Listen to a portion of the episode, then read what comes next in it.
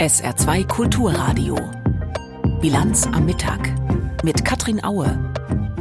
Mehr als 1300 Festnahmen heute Nacht in Frankreich bei erneuten gewalttätigen Ausschreitungen. Das ist gleich unser erstes Thema.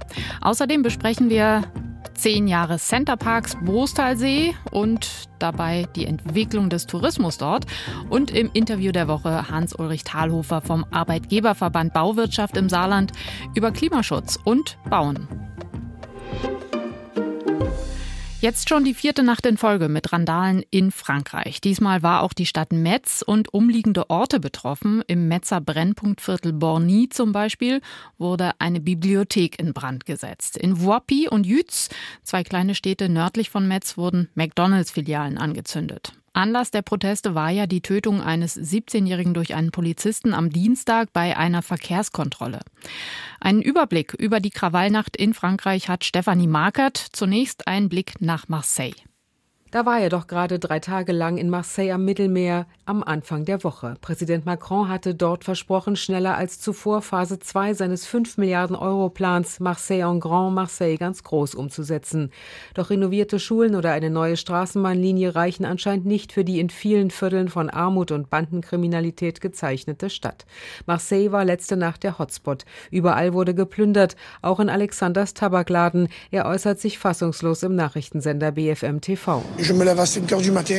Ich stehe um fünf auf, arbeite, gebe mein Bestes. Meine drei Angestellten musste ich erstmal arbeitslos melden. Ich habe nichts mehr, alles ist kaputt. Macron, handeln Sie. So kann das nicht weitergehen. Ich verlasse das Land, weil hier Chaos herrscht. Ce pays, il est dans le chaos, Monsieur Macron. Agissez. Vor Aufregung sorgte auch, dass aus Sicherheitsgründen ab 21 Uhr landesweit keine Busse und Bahnen mehr fuhren. In Paris war mancherorts schon um 7 Uhr Schluss. Im Netz kursieren Hassvideos und Aufrufe zur Gewalt. Regierungsvertreter trafen sich mit den Plattformen, die ihrerseits nicht zum Sündenbock gemacht werden wollten. Präsident Macron pocht darauf. Snapchat, TikTok et plusieurs autres. Über die Netzwerke organisiert sich Gewalt. Bei den Jüngsten scheint es zu einem Ausstieg aus der realen Welt zu kommen und man hat den Eindruck, einige leben auf der Straße ihre Videospiele aus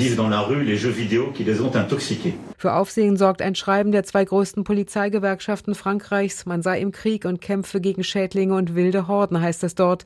Ein Sprachgebrauch, der an die rechtsextreme Fraktionschefin Marine Le Pen erinnert. Sie fordert im Angesicht von Horden, erfasst von zerstörerischer Wut ohne Grenzen, gibt es keine andere Lösung als die Rückkehr zur Ordnung der Republik durch lokale Ausgangssperren und, wenn die Lage anhält oder sich verschärft, durch einen Ausnahmezustand par la déclaration de l'état d'urgence. Ihr Parteichef Jordan Bardella, selbst in einer Vorstadt groß geworden, erklärte, Finanzen seien in der Banlieue nicht das Problem, da sei Geld drüber gegossen worden. Man habe den Vierteln alles gegeben. On a tout donné à ces quartiers. Belegt sind mehr als zehn Pläne, um die Vorstädte dynamischer zu machen, seit Ende der 70er Jahre. Für Bardella liegen die Probleme bei Kultur und Sicherheit letztlich in der Einwanderung. Innenminister Damanin hat dazu bereits ein neues Gesetz vorgelegt, das es im Parlament aber nicht leicht haben dürfte. Letzte Nacht hat er sich wohl aber verrechnet. Damanin sprach von einer geringeren Intensität der Krawalle, dann aber schnellte die Zahl der Festnahmen auf einen Rekordwert über 1300. Die Polizei greift also auch mehr durch. Auch die Zahl der Plünderungen vervielfachte sich. Dafür wurden weniger Autos abgebrannt und weniger Polizisten verletzt. Yazid Kerfi hat eine Vorstadtvergangenheit und ist heute Mediator und Dozent in Nanterre. Sein Rezept vor der Beerdigung Nahels heute Nachmittag in dem Vorort. Es fehlt an Kontaktbeamten, die mal im Hausflur mit den Jugendlichen sprechen. Das ist doch nicht so schwer. Leute, die selbst aus den Vierteln stammen. Je mehr Dialog, desto weniger Gewalt. Über die anhaltenden Krawalle in Frankreich hat Stefanie Markert berichtet. Studienkredite sind in den USA ein Riesenproblem. Die Studiengebühren sind hoch, deshalb häuft sich bei vielen Studierenden ein Schuldenberg an. Und diese Schulden, die werden viele nur sehr langsam oder gar nicht wieder los. Präsident Biden hat das Thema schon im Wahlkampf 2020 zu einem seiner zentralen innenpolitischen Anliegen gemacht. Nun hat er eine Regelung geplant, nach der 43 Millionen Amerikanerinnen und Amerikanern ein Teil der Studienschulden erlassen werden sollte. Aber das wurde vom obersten Gericht gestern kassiert. Reaktionen von Arne Bartram. Sie sind wütend, sauer und enttäuscht. Viele Studenten hatten gehofft, einen Teil ihres Studienkredits von der Regierung erlassen zu bekommen. Der oberste Gerichtshof hat den Plan von Präsident Joe Biden aber gestoppt. Auf der Videoplattform TikTok lassen junge Amerikaner ihren Frust raus. Ihr reichen Kids genießt weiter gratis Ausflüge und tolle Lebensläufe. Andere, vor allem konservative Amerikaner, feiern dagegen, dass die Mehrheit der Richter der Meinung war, die Regierung hat ihre Kompetenzen überschritten. Sie hätte das Parlament abstimmen lassen müssen, statt selbst das umgerechnet rund 394 Milliarden Euro schwere Entlastungspaket auf den Weg zu bringen. Wir, die nicht studiert haben, wollen nicht für eure Kredite zahlen. Für Präsident Biden ist die Entscheidung ein schwerer Rückschlag. Die Hilfe für Studenten war eines seiner zentralen Wahlkampfversprechen. Und für seine Wiederwahl nächstes Jahr braucht er die Stimmen der jungen Leute. Die heutige Entscheidung hat einen Weg verschlossen. Jetzt müssen wir einen neuen finden. Ich werde nie aufhören, für euch zu kämpfen. Wir werden alle unsere Möglichkeiten nutzen, um eure Schulden zu erlassen, damit ihr eure Träume erreichen könnt. Das ist gut für die Wirtschaft, gut für das Land und es wird für euch gut sein. Am letzten Tag vor ihrer Sommerpause haben die obersten Richter der USA noch eine Entscheidung getroffen, die das Land spaltet. Sie haben einer religiösen Webdesignerin Recht gegeben, die sich weigert, Hochzeitsseiten für homosexuelle Paare zu entwerfen. Ihr Recht auf freie Meinungsäußerung stehe über einem Gesetz gegen Diskriminierung in ihrem Bundesstaat Colorado. Für liberale Amerikaner ein Skandal. Joey Jackson, Anwalt beim Fernsehsender CNN. Wenn wir der Verfassung erlauben, Diskriminierung zu schützen, weil wir sagen, naja gut, wenn du nicht daran glaubst, musst du die Person nicht bedienen. Was kommt als nächstes? Wird es Geschäfte geben, die einschränken, wen sie wie bedienen, weil sie sagen, das ist mein Verfassungsrecht? Konservative jubeln dagegen auch über diese Entscheidung. In beiden Fällen war ausschlaggebend, dass die konservativ eingestellten Richter am obersten Gerichtshof inzwischen die klare Mehrheit haben, 6 zu 3. Vor allem, da Ex-Präsident Donald Trump in seiner Amtszeit gleich drei nominieren konnte. Sarah Huckabee Sanders, republikanische Gouverneurin beim Sender Fox News. Ich bin so stolz auf den obersten Gerichtshof und seine Entscheidungen. Die Richter sind für die Meinungsfreiheit eingestanden und haben die außer Kontrolle geratenen Verrücktheiten gestoppt, die aus Washington kommen. Das ist ein großer Tag für unser Land und eine Erinnerung daran, dass wir eine konservative Mehrheit bei den Richtern haben, dank der Nominierungen von Donald Trump. Die Entscheidungen spalten nicht nur das Land, sondern auch die Richter selbst. Die unterlegenen Liberalen werfen ihren konservativen Kollegen vor, sie würden politische Entscheidungen treffen. Heute vor zehn Jahren, am 1. Juli 2013, ist er eröffnet worden, der Ferienpark am Brustalsee. Nicht jeder und jede war mit der Ansiedlung dieses Centerparks glücklich. Ein Stück unberührte Idylle am See ist verloren gegangen, aber die Anlage gilt längst als eines der touristischen Highlights im Saarland. Stefan Deppen. 130 Millionen Euro Investitionssumme, 30 Millionen Euro vom Land. Nach Jahrzehnten des Planens und Verwerfens am 1. Juli 2013 konnten die ersten Gäste in dem Ferienpark am Bostalsee einziehen. Centerparks bzw. der Mutterkonzern Pierre Vacances wagte den Sprung in den Kreis St. Wendel. Der Landkreis musste letztlich noch mit einer stillen Einlage und Kaufgarantie für eventuell nicht verkaufte Häuser einspringen. Alles Schnee von gestern, so Landrat Udo Rechtenwald. Diese Einlage ist samt hoher Verzinsung längst wieder zurückgeflossen. Das heißt, wir haben sogar davon finanziell profitiert. Nach zehn Jahren Centerparks, sagt Birgit Grauvogel, Geschäftsführerin der Tourismuszentrale Saarland. Die Investition hat dem Land gut getan. TZS-Chefin Grauvogel verweist auf die neue Zielgruppe, die der Park ins Saarland lockt. Familien. Es sind ja auch kindgerechte oder familiengerechte Wanderwege entstanden, um nur mal ein Beispiel zu nennen. Die Familienfreundlichkeit hat auch ein Stück weit dazu gewonnen. Am Brustalsee wird heute gefeiert, nicht nur im Park, auch im Kreis, so Rechtenwald. Denn zehn Jahre Senderparks ist ein Meilenstein in der touristischen Entwicklung unserer Region. 76 Prozent der Gäste von Senderparks äh, sagen, sie kommen wieder. Und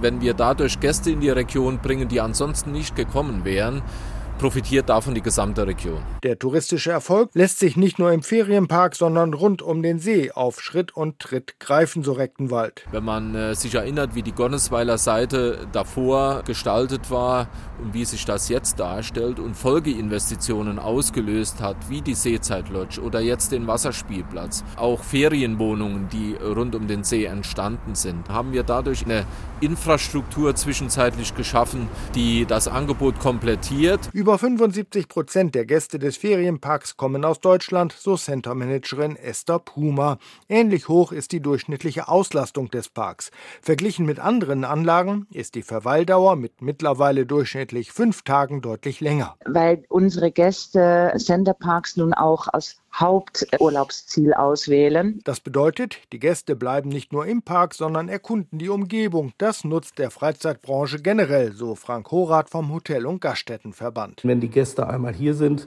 möchten sie natürlich auch die gute Küche im Saarland kennenlernen und von daher profitiert auch die Gastronomie vom Centerpark. Von rund drei Millionen Übernachtungsgästen im Saarland pro Jahr entfällt rund ein Drittel auf den Ferienpark Bostalsee, also rund eine Million Gäste. 500 Ferienhäuser schmiegen sich an den Hang oberhalb des Bostalsees und nach zehn Jahren steht, wie mit den Eigentümern vertraglich geregelt, eine Sanierung an, so Managerin Puma. Da fangen wir nächstes Jahr mit an.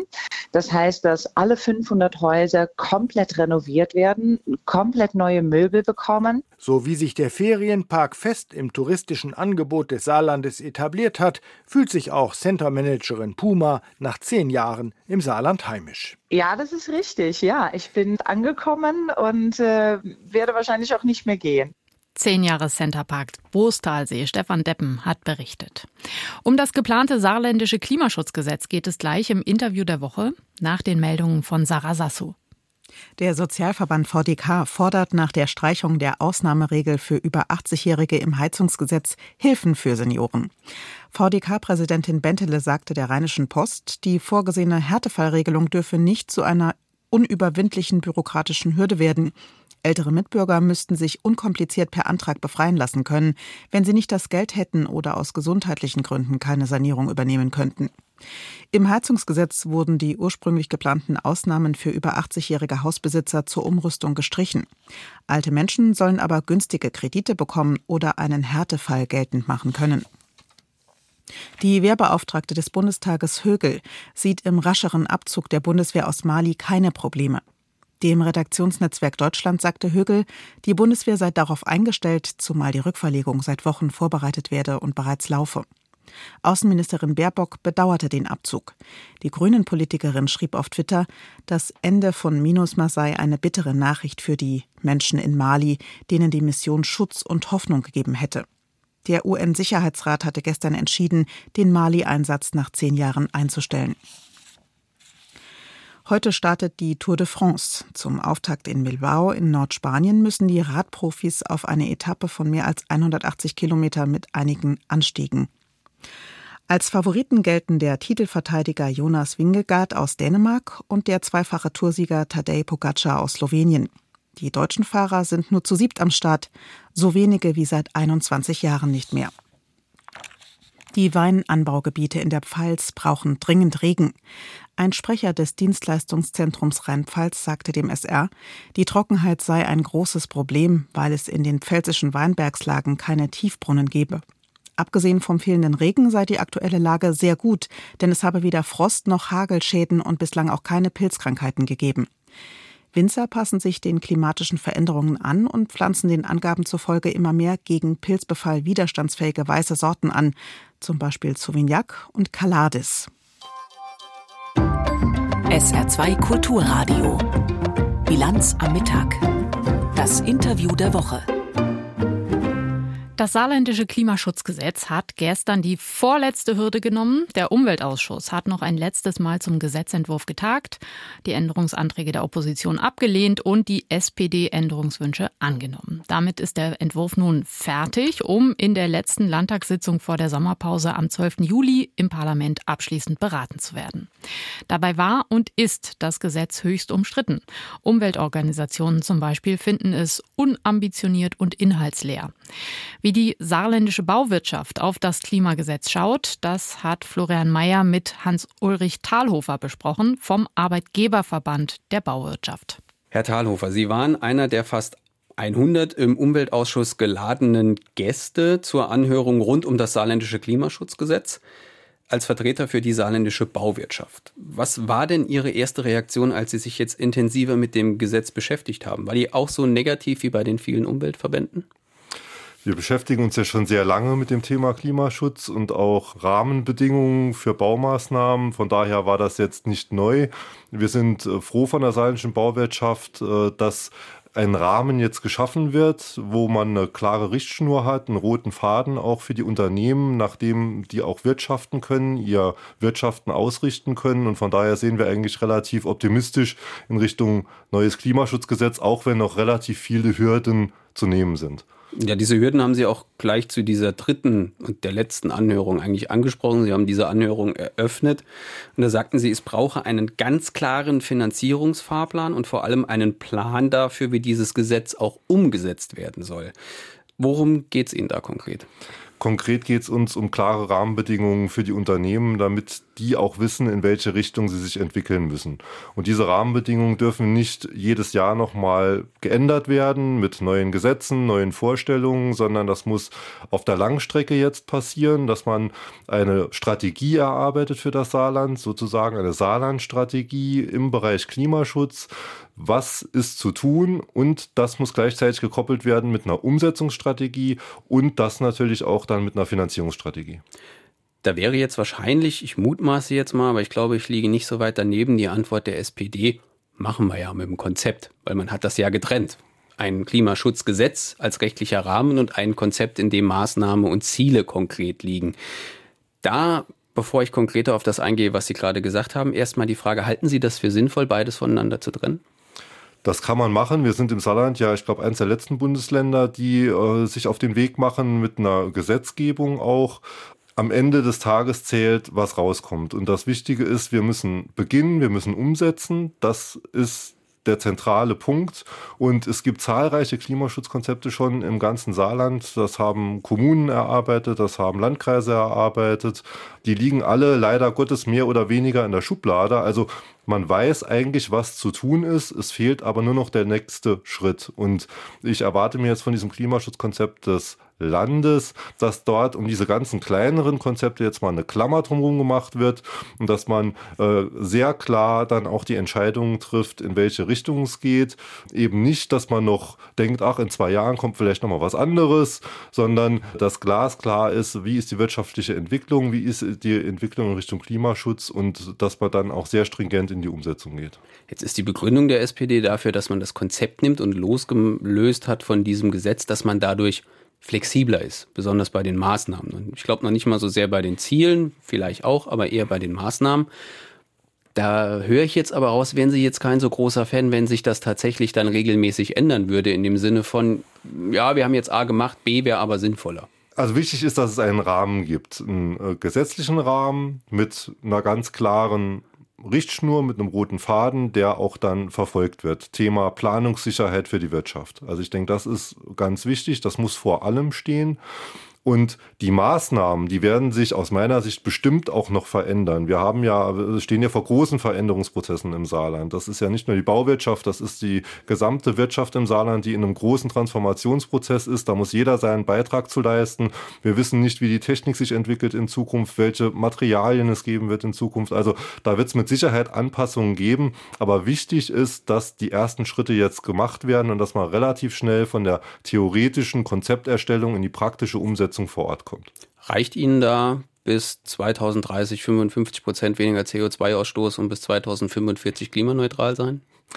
Das ist schon eine große Herausforderung, insbesondere für die saarländische Wirtschaft. Äh, wir wissen ja, äh, mit Stahl- und Automobilindustrie sind hier ja Wirtschaftszweige, die sehr energieintensiv sind.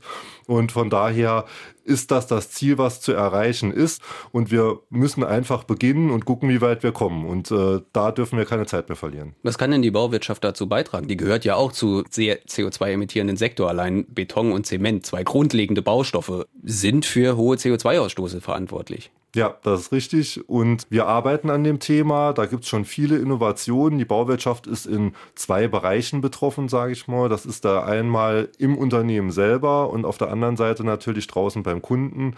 Das Thema Kreislaufwirtschaft wird in Zukunft ein ganz wichtiges Thema werden. Wie kriege ich Materialien, die hier schon verbaut sind, in Gebäuden nochmal in den Kreislauf zurück? Das heißt also Recycling. Also da steht auch in Zukunft aus meiner Sicht ein sehr großer Markt, auch für neue Unternehmen, um Rohstoffe, die auch hier im Land sind, nochmal in diesen Kreislauf reinzubekommen. Auf der anderen Seite muss man aber auch sagen, wir werden nach wie vor Rohstoffe benötigen, die auch hier im Saarland abgebaut werden. Das heißt, auch hier nochmal Planungssicherheit für die Unternehmen, die das tun, weil wir auch immer noch Rohstoffe benötigen, um unsere ja, Bautätigkeit durchzuführen. Gibt es denn ein Äquivalent in der Bauwirtschaft quasi zum grünen Stahl, grüner Beton?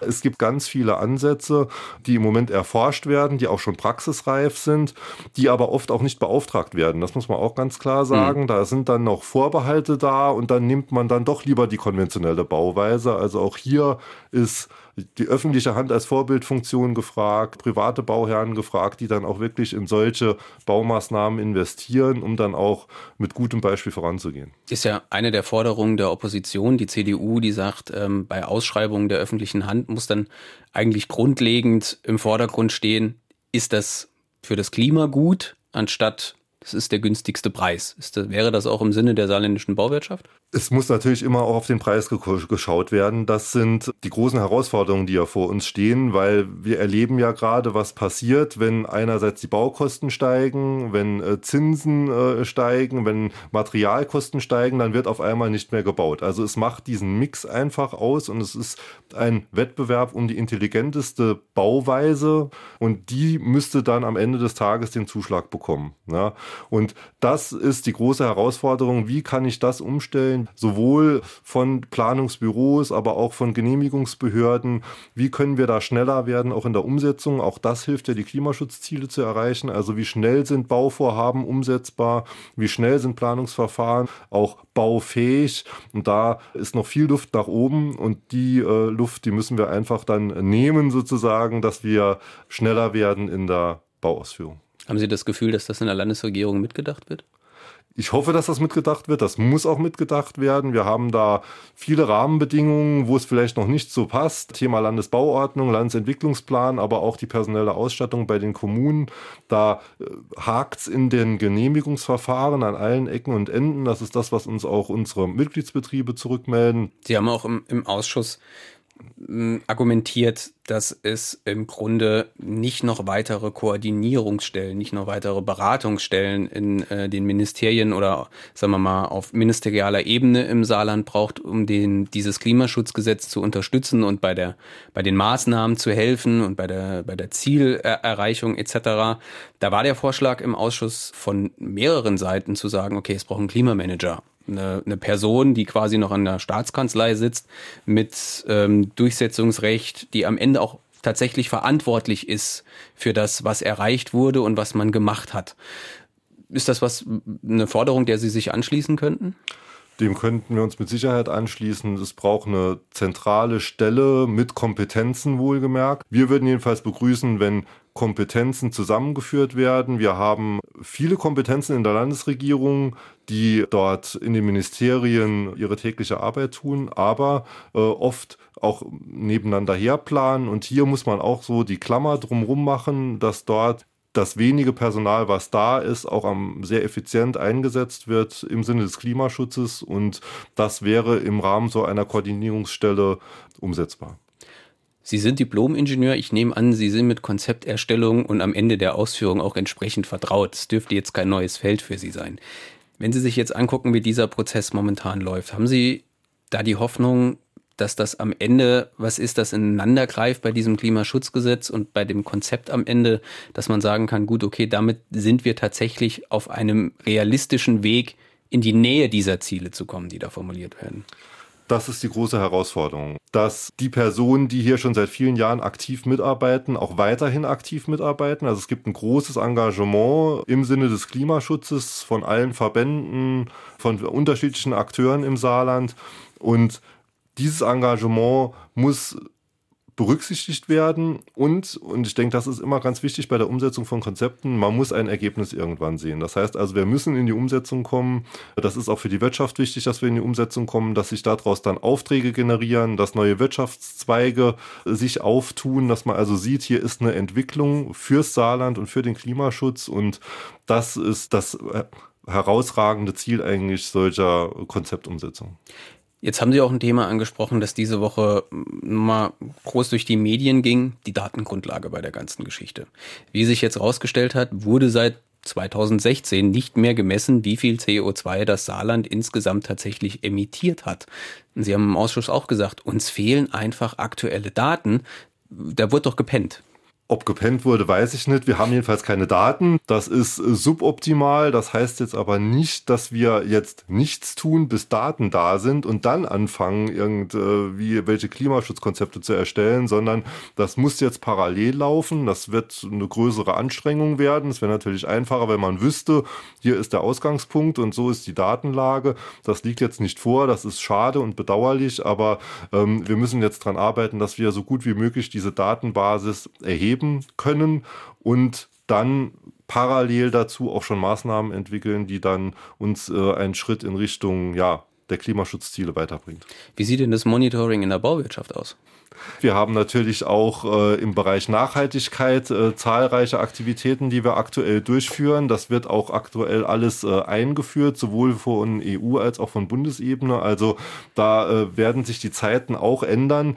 Die neue Währung ist CO2. Auch hier werden Bauteile mit äh, dem CO2-Preisschild versehen werden und äh, daran werden auch die Bauunternehmen in Zukunft gemessen werden. Das geht von der Auftragsvergabe bis hin, braucht einen Kredit, um investi zu investieren ins Unternehmen. Also die Frage wird immer nach äh, diesem CO2-Preisschild gestellt werden in Zukunft. Deshalb ist das wichtig, dass sich die Unternehmen auch damit befassen und das transportieren wir aktuell sehr verstärkt auch nochmal in die Unternehmen rein. Und da sehen Sie die saarländische Bauwirtschaft entsprechend vorbereitet? Die saarländische Bauwirtschaft ist vorbereitet, die ist sich auch dessen bewusst, was da auf sie zukommt. Das heißt also, wir versuchen uns so gut wie möglich darauf einzurichten und werden auch mit diesen Rahmenbedingungen dann arbeiten. Hm. Kommen wir nochmal zum Ausschuss und dem, was da besprochen wurde. Man hat gemerkt, vieles, auch das, was Sie vorgetragen haben, war dann so im Grunde dann immer, danke für den Input gehört eigentlich ins Konzept, ähm, aber wir denken es mit und nehmen es mit. Vielen Dank. Jetzt wird dieses Konzept aber erstellt werden von einer Agentur oder einem Institut. Nicht innerhalb der Landesregierung, nicht im Umweltministerium. Halten Sie das für eine kluge Idee, dass das von außerhalb kommt? Es muss eine Mischung sein von Input aus aus dem eigenen Know-how und auch Input aus ja, externer Expertise. Ja, äh, so kommt man ja nur weiter, indem man so ein bisschen über den Tellerrand schaut, auch neue Anregungen mit aufnimmt und äh, da gibt es hervorragende Institute, die das äh, unterstützen können und machen können. Wenn das äh, gut gema gemacht und aufgebaut ist, ist das mit Sicherheit nicht der falscheste Weg. Am Ende ist das Ziel halt wichtig. Alle mitnehmen, gucken, dass die Belastungen so sind, dass man damit auch umgehen kann, auch politisch umgehen kann. Und für die Bauwirtschaft ist natürlich besonders wichtig, dass wir auf der einen Seite diese Rahmenbedingungen haben, auf der anderen Seite aber auch nicht zu viele zusätzliche Belastungen. Thema Bürokratisierung, äh, Bürokratieabbau. Äh, ein kleines Beispiel. Wir haben in den letzten 15 Jahren sind wir von äh, 5000 Bau- und Dienvorschriften auf über 20.000 Bau- und Dienvorschriften äh, angestiegen. Sie haben das eine Wort genannt ähm, oder den einen Begriff, alle mitnehmen und auch alle daran beteiligen an diesem Prozess. Das war ja das, was die Landesregierung auch ausgegeben hat im Zuge dieses Klimaschutzgesetzes. Man will allen Beteiligten, ich formuliere es jetzt mal so, das Gefühl geben, ja, wir hören euch zu, ja, wir wollen euren Input und ja, wir wollen, dass ihr euch einbringt. Haben Sie das Gefühl, dass Sie mitgenommen werden und auch ernst genommen werden mit dem, was Sie da äh, an Punkten angebracht haben? Ja, wir sind ja im ständigen Austausch, auch mit der Landesregierung, auch mit den äh, Kommunen und Landkreisen und anderen äh, Austauschpartnern. Wir werden gehört, dann kann ich auch die, die andere Seite sehr gut verstehen, dass man dann äh, das, was man hört, bewerten muss und äh, dann die Dinge einfließen lassen muss in, in ein Konzept, dass man da vielleicht nicht zu 100 Prozent dann äh, das umgesetzt bekommt, was man da einbringt. Das gehört einfach dazu. Wichtig ist aber, dass man ganz klar formuliert, in welche Richtung es geht. Und ich glaube, dass daran mangelt es einfach auch so ein bisschen, dass man sagt, ja, politisch ist das vielleicht die Entscheidung gefallen, aber in der Umsetzung ist man trotzdem immer noch so ein bisschen in dieser Richtung, ja, vielleicht doch nicht. Und ne, also man muss, mhm. es muss ganz klar, klar sein, In diese Richtung geht's. Es gibt auch kein Zurück mehr. Wir sind im Wandel und diesen Wandel gestalten wir gemeinsam. Und das ist eine große Chance, äh, wenn man viele Akteure hat, die man mitnehmen will. Das ist aber auch eine große Herausforderung, weil es ziemlich anstrengend ist, viele Akteure mitzunehmen. Hans-Ulrich Thalhofer vom Saarländischen Arbeitgeberverband der Bauwirtschaft im Interview der Woche befragt von SR-Politikreporter Florian Mayer. Zum Wetter. Heute am Nachmittag und Abend kann es zeitweise Regen oder später eher leichte Schauer geben. Dazu manchmal starke Windböen. Die Höchsttemperaturen 18 Grad im Hochwald und 22 Grad an Mosel und Saar. Das war die Bilanz am Mittag mit Katrin Aue. Schönen Nachmittag.